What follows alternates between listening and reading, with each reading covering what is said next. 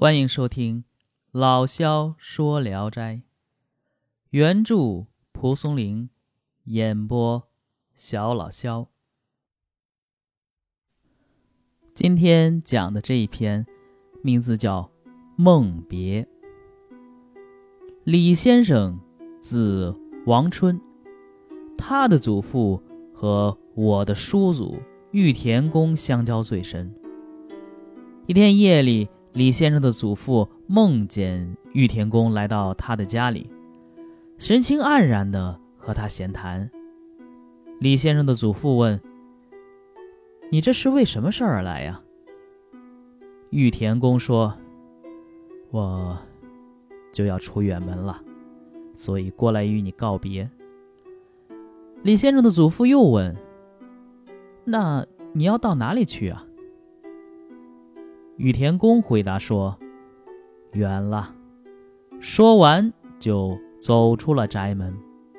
李先生的祖父送玉田公，跟他来到一个山谷中，看见石壁上有一道很大的裂缝。玉田公便拱手和李先生的祖父告别，然后背对着大石缝，慢慢的倒行，进了裂缝之中。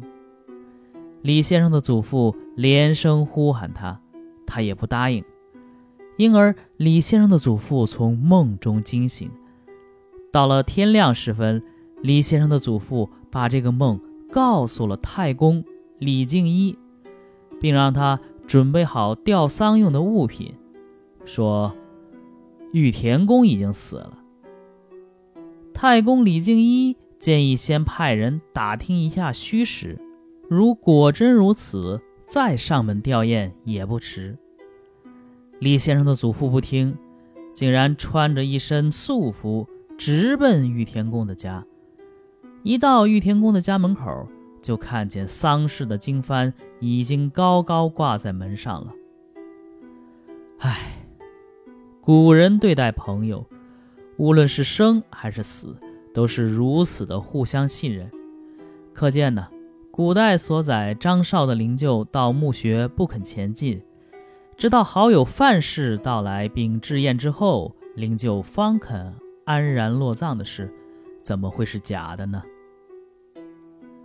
好，这一篇就讲完了啊，小短篇，大家可能听出来了啊，就是这个声音有一点不一样，那是因为我换新设备了啊，把以前那种头戴式的。